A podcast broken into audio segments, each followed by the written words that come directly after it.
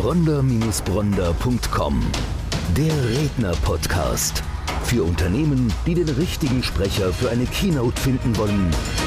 Und für Redner, die die ideale Veranstaltung für ihre Keynote suchen. Eine gemeinsame Produktion von Die Redneragentur Bronder und Bronder und podcasthelfer.de bei All Audio. Hallo und herzlich willkommen zu einer neuen Podcast-Folge. Bei mir ist heute Nikolai Christ. Hallo Nikolai, grüße dich. Hi Stefan. Hi. Du stehst für das Thema Vertrieb und Selbstführung. Das sind die beiden Themengebiete, die du zusammenbringst. Und das Spannende, das direkt meine erste Frage, du machst ja beides schon eine Weile, aber wie ist diese Brücke zwischen dem einen und dem anderen, also Vertrieb und Selbstführung, kommt irgendwie zusammen? Erzähl uns mal, wie geht das? Ja, passt wunderbar zusammen. Also Vertrieb mache ich ja tatsächlich schon mein ganzes Leben. Ich habe selber mal im Vertrieb angefangen, habe verschiedene Vertriebe der Telekommunikation in der IT aufgebaut, bin dann ins Training gekommen. Das Thema Selbstführung ist eigentlich jetzt so seit sechs Jahren bei mir dazu gekommen als Schwerpunkt, weil ich für einen globalen Player in dieser Welt ein Seminar entwickelt habe habe, was wir tatsächlich auch weltweit ausgerollt haben. Und zusammen passen die beiden natürlich insofern ganz gut, weil ganz viele im Vertrieb draußen irgendwie als Einzelkämpfer unterwegs sind. Ist zwar immer ein Team, was auch für den Erfolg beiträgt, aber am Ende muss ich mit mir selber klarkommen, muss mich gerade im Vertrieb selber führen. Insofern passen diese Themen doch sehr gut zusammen. Kommen wir gleich nochmal auf das Thema Selbstführung. Mich würde nochmal interessieren, wie war denn so der Start in den Vertrieb? Erzähl mal, wie hast du angefangen? Du hast gesagt, du bist selber angestellt gewesen. Was war das für eine Vertriebsform? Was war das für eine Branche? Es war die Telekommunikation 1996. Insofern muss ich immer ein bisschen schmunzeln, wenn heute oder seit einigen Jahren immer über VUCA und die VUCA-Welt gesprochen wird und alles ist volatil und unsicher und verändert sich. Und das ist was, was ich vor ganz vielen Jahren schon hatte. Also 96, 97, die Zeit der Deregulation der Telekommunikation. Viel mehr VUCA geht es, glaube ich, nicht, zumindest damals nicht in der Zeit. Und das war die Zeit, da habe ich meinen Einstieg gefunden damals beim Unternehmen, das ist eins derer, die es noch gibt. Bei Arcor war da ein Jahr und bin dann nach Stuttgart gegangen und habe dort mit meinem Chef und Mentor die Thesion damals aufgebaut. Wie kam es dann, dass du dich dann immer selbstständig gemacht hast, dass du dann raus bist aus dem Angestelltenverhältnis? Also war für mich immer irgendwie so, ich hatte so eine Lebensvorstellung, wo ich sagte, ich habe so Stationen mit 30, mit 35 und mit 45. Und 35 war immer so der Punkt, bei dem ich gesagt habe, Mensch, entweder bin ich irgendwo so in der, in der Führung, war schon immer mein Ding, bin ja auch mit 27 sehr schnell in die Führung gekommen. Entweder bleibe ich in einem Unternehmen oder ich mache mich selbstständig. Und 2005, ich war immer so ein bisschen vor meiner Zeit, 2005 habe ich mich dann selbstständig gemacht, da war ich noch keine 35 und es ist für mich die Freiheit. Also mein größter Wert ist die Freiheit, die Unabhängigkeit, das Gestalten und das kann ich in dieser Form am besten tun. Das bringt uns zurück zu dem Thema Selbstführung. Also der Vertriebler ist ja häufig Unternehmer im Unternehmen, mhm. hat eine große Freiheit auf der einen Seite, aber auch stark das Thema Selbstführung, Disziplin. Du kannst entscheiden, ob du morgens das Telefon in die Hand nimmst, du kannst entscheiden, ob du zum Kunden fährst. Ich meine, am Ende ist Vertrieb natürlich immer gnadenlos hart, weil die Zahlen sind natürlich immer transparent. Mhm. So, das heißt, wenn du einen Monat lang nichts gemacht hast, dann ist es am Ende des Monats natürlich auch ganz klar ersichtlich, in der Regel schon früher. Aber wie kam das bei dir zusammen, dass du gesagt hast, der Vertriebler braucht Selbstführung? Aus der persönlichen Erfahrung raus? Ja, also damals war ich noch nicht so reflektiert wie heute, wenn ich mal zurückschaue, die letzten 30 Jahre, ich glaube, das ist was, was mir immer zum Erfolg verholfen hat, sowohl in meinem privaten als auch im beruflichen Leben, um zum einen erfolgreich zu werden, um aber auch aus Krisen wie 2008, 2009, die Finanzkrise, da hat es mich als Selbstständiger damals erwischt, vor zwei Jahren Corona. Also die Selbstführung ist auch in meinem Leben immer der Schlüssel zum Erfolg gewesen und mit Sachen umzugehen. Und das ist was, was ich heute in Seminaren, in Coachings da einfach weitergebe, beziehungsweise Menschen auch dabei unterstütze, darin besser zu werden. Du hast es gerade schon gesagt, Seminare, Coachings. Also auf der einen Seite machst du Workshops und Trainings. Mit welchen Schwerpunkten? Also es sind zum einen das Thema Vertrieb und da viel Verkaufspsychologie, aber auch vor allem strategisches Verhandeln, strategischer Vertrieb. Also sehr stark, das ist ja das Umfeld, aus dem ich komme. Wirklich ähm, komplexe Projekte, Investitionsprojekte, Dienstleistungen oder auch andere Themen im Vertrieb strategisch anzugehen. Da hast du manchmal Verkaufszyklen von sechs Monaten, von einem Jahr. Da sind nicht so die schnellen Tipps, die man überall im Internet findet, anwendbar, vielleicht punktuell, aber zum Erfolg gehört dann doch mehr. Und das ist so der Schwerpunkt, der strategische Vertrieb bei mir. Wer ist da die Zielgruppe? Wie kann ich mir das vorstellen? Welche Branche, welche Unternehmensgröße? Also zum einen habe ich die meiste Erfahrung selber aus der IT und aus der Telekommunikation. Ich habe aber gerade durch die Selbstständigkeit, und das ist auch eine Sache, die mir so viel Spaß macht, Einblick in sehr, sehr unterschiedliche Branchen gekriegt. Ich bin jetzt sehr viel in der Industrie, im Automotive-Bereich unterwegs das ist ein Bereich, den ich gut kennengelernt habe, der mir, der mir mitunter viel Spaß macht. Ich habe aber auch schon mit der Pharmabranche zusammengearbeitet. Also das, das Thema Selbstführung als auch Vertrieb und wie geht strategischer Verkauf ist nicht branchenspezifisch und ist letzten Endes die Art, wie wir verkaufen, von der Systematik. Und das ist was, was man tatsächlich lernen kann. Handwerk ist ja so ein bisschen Wissenschaft und Kunst gleichermaßen. Und den wissenschaftlichen Teil, den kann man sehr, sehr gut lernen. Das ist das, was ich dann in, ich sag mal, in Trainings mache. Den künstlerischen Teil, also die Anwendung dann und die Umsetzung, das ist das, was ich dann mehr in, in Coachings mache. Ob das jetzt On-Site ist, dass ich auch mal mit zum Kunden rausgehe oder einfach indem ich Vertriebler auch begleite. Das ist dann auch mehr runtergebrochen auf kleinere Personengrößen. Das kann ich mir jetzt nicht so vorstellen wie ein Seminar, sondern beim Coaching ist es wirklich eins zu eins teilweise? Ich habe verschiedene Formate. Also zum einen eins zu eins. Manchmal ist aber auch das Gruppencoaching sehr, sehr wertvoll, wo es einfach darum geht, den Austausch untereinander zu stützen. Ich begleite jetzt gerade einen Kunden in der Führungsmannschaft, wo wir beides machen, wo wir also alle zwei Monate ein Gruppencoaching haben, wo es darum geht, den Austausch zu fördern, auch mal Impulse von meiner Seite zu liefern und dann mit jedem Einzelnen um alternierend immer im zweiten Monat Einzelcoachings, wo wir da nochmal auf individuelle Fragestellungen eingehen können oder auch auf Punkte, wo man sagt, da fühle ich mich jetzt nicht so wohl, das in der Gruppe zu besprechen, das möchte ich dann lieber im Einzelcoaching machen. Du hast gerade gesagt, du fährst dann auch mit raus zum Kunden. Also du bist schon dabei mit vor Ort und schaust dann, wie laufen die Gespräche, wo könnte man möglicherweise in der Verhandlungsführung noch mal ein bisschen was schleifen. Wie sind da so deine Erfahrungen? Wie fühlt sich der Vertriebler? Also ich stelle mir das so vor, wenn du jetzt mitfährst, dann wäre ich sicherlich nicht so souverän beim Kunden und so entspannt, weil ich ja die ganze Zeit das Gefühl habe, so ein bisschen on fire, weil du bist ja permanent in der Beobachtung. Also gemischt, ich sag mal so. Ich habe bisher nur gute Erfahrungen gemacht, weil es natürlich auch nicht so ist, wir lernen uns irgendwie beim Kunden kennen und dann gehe ich irgendwie mit rein, sondern ich begleite natürlich die Menschen, die ich vorher in Coachings oder in Seminaren schon hatte, dass man dann sagt, eine Maßnahme ist jetzt, wir verbringen mal einen Tag zusammen oder auch zwei beim Kunden und schauen mal, wie es läuft. Und ja, natürlich kommt das immer mal rüber, oh Gott, mache ich das richtig oder mache ich das nicht richtig. Es ist aber auch dann ein Stück weit wie ein Kollege. Also ich kenne Vertrieb, werde auch immer wieder gefragt, Mensch, warum machst du eigentlich selber keinen Vertrieb mehr? Du hast doch Vertrieb früher gemacht. Das stimmt ja nicht, ich mache ja immer noch Vertrieb. Also ich verkaufe ja meine Coachings, meine Seminare, die Auftritte auf der Bühne. Insofern ist das nach wie vor meine Leidenschaft und auch mein Leben. Und das ist das, was ich auch mal wieder mit reinbringe. Und bei mir geht es eigentlich nicht so sehr darum, um Kontrolle und zu sagen, boah, das hast du schlecht gemacht, das hast du falsch gemacht, sondern um die unterstützende Haltung. Und das kann schon so sein, dass wenn wir mal anfangen und so einen Tag miteinander verbringen, dass das erste oder vielleicht zweite Kundengespräch ein bisschen komisch ist und im Verlauf des Tages oder der Tage, manchmal wie gesagt, sind wir auch zwei Tage gemeinsam unterwegs, dann ist das kein Thema mehr.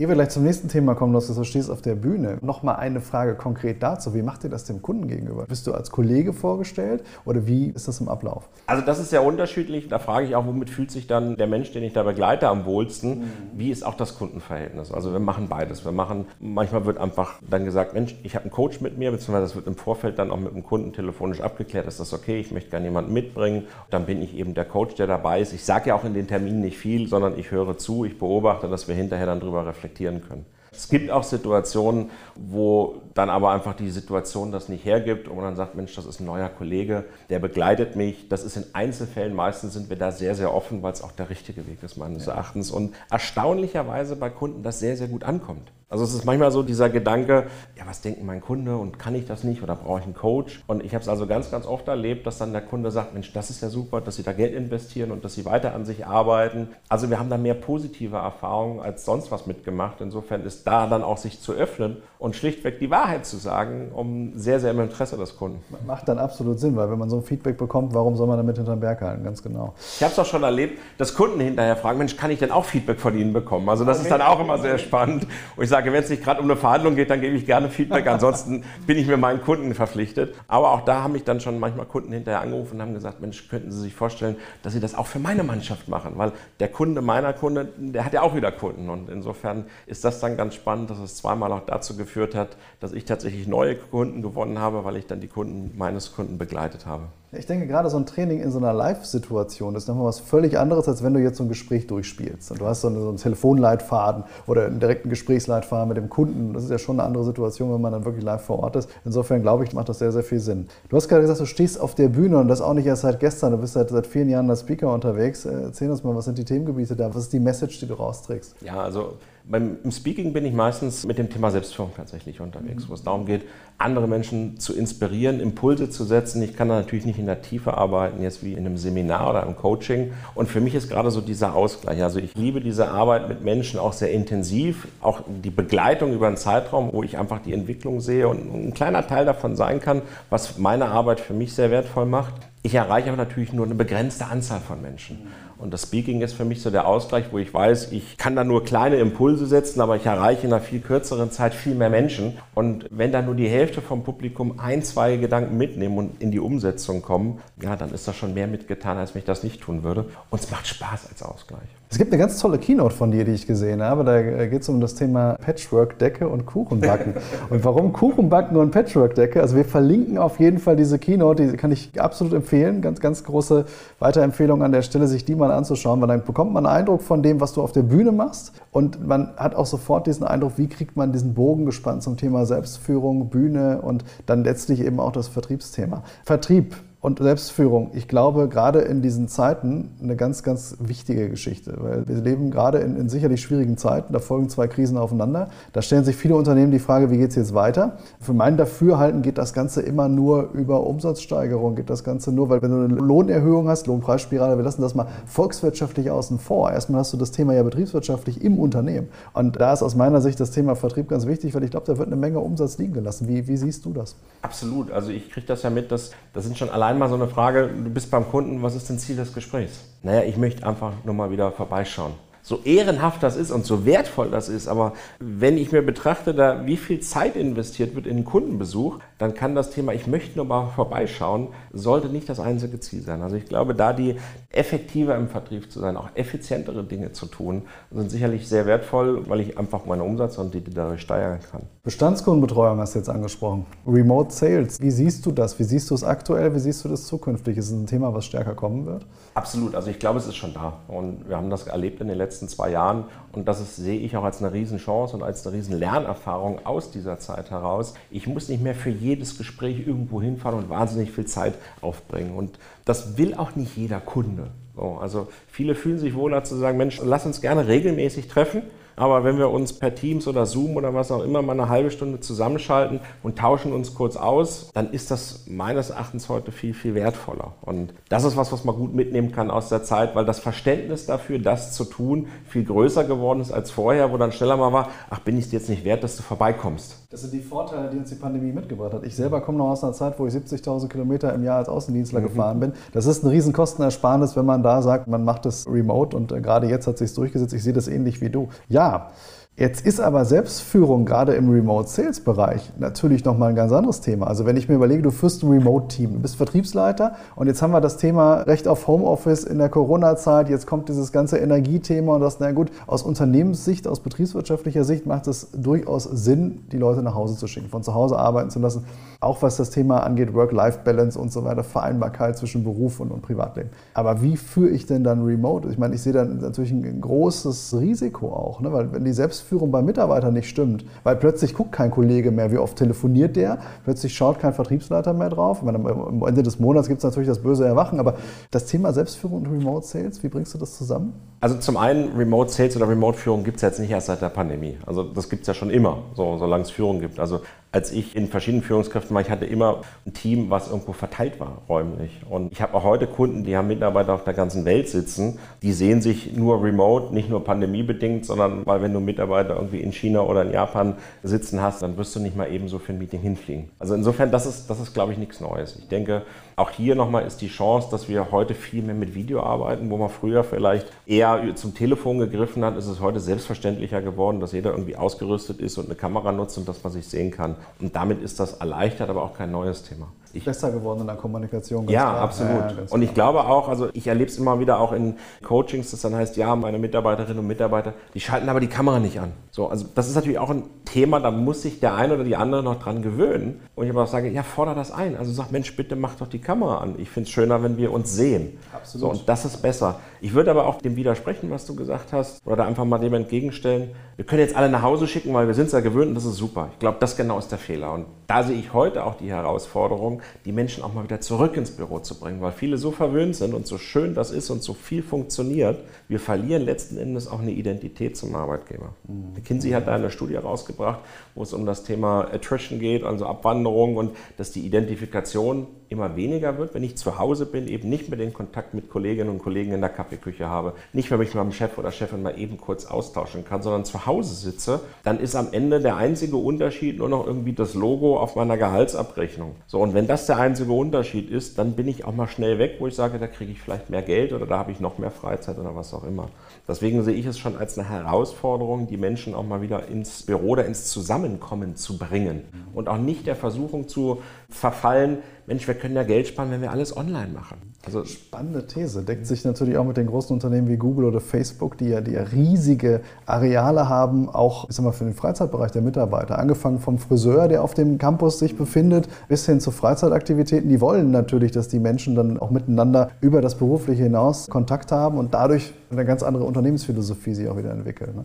Also spannende These. Ja, wobei, wenn du, wenn du natürlich diese Unternehmen ansprichst, auch da finde ich, muss man mal ein bisschen berücksichtigen, warum. Das ist nicht ganz uneigennützig. Also die versuchen natürlich, ihre Mitarbeiterinnen und Mitarbeiter so lange wie möglich auf dem Campus zu halten, weil sie sagen, wenn du schneller zum Friseur bist, kannst du mehr arbeiten. Also insofern ist Google mit Sicherheit kein Unternehmen, was altruistisch ist. Aus dem Gedanken aber, ich schaffe hier einen Lebensraum, der angenehm ist und der eine kreative Atmosphäre schafft, sind sicherlich diese Unternehmen Riesenvorbilder. Jetzt haben wir über die Großen gesprochen. Du hast auch vorhin gesagt, du bist äh, für Global Player unterwegs. Du selber bist im Großraum München zu Hause. Wo sitzen deine Kunden? Welche Unternehmensgröße, wie finde ich die? Das sind weniger die KMUs. Also die sitzen tatsächlich überall, außer in München, habe ich irgendwie okay. so das Gefühl. Also auch vor der Pandemie war ich so rund 180 Tage unterwegs. War also für mich auch ein Stück weit ein Geschenk, mal wieder irgendwie mehr zu Hause zu sein und heute hybrid mehr zu arbeiten, unterwegs zu sein, aber auch einiges einfach aus dem Studio zu Hause zu machen. Ich habe viel in Hamburg, habe ich beispielsweise so viel gemacht. Ich liebe auch Hamburg. Insofern war das für mich so die perfekte